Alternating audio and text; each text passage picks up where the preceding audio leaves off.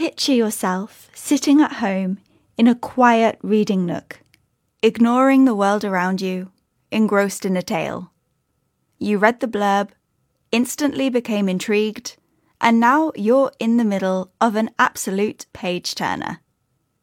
But there's a hot debate physical books versus ebooks versus audiobooks. Does the device you're using to read affect your reaction to the book? Generally, reading uses several areas of the brain. There's attention span, reasoning, reading fluency, memory, and language comprehension. Reading is known to strengthen communicative ability, vocabulary, and increase emotional intelligence and social perception. So, whichever way you're reading, there are definitely benefits. But let's look at the pros to reading with your eyes. That's physical books and ebooks. They can help to retain information better. This is because when you can actually see the words, your attention is held more closely. Add to this the fact that with physical books, you can go back and find any part you missed, especially if your mind wanders, which it likely will at some point or other.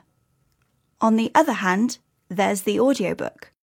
Headphones in, you're switched off from life, and the story really comes alive. Almost like watching a film in your head.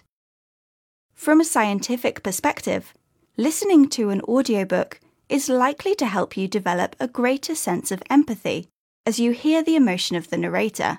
We can more easily understand inflection and intonation Hearing the story engages different parts of the brain, heightening the intensity and imagery, making you enjoy it more. Yet, going back to attention span, with an audiobook, it's true that it's much harder to go back and listen again.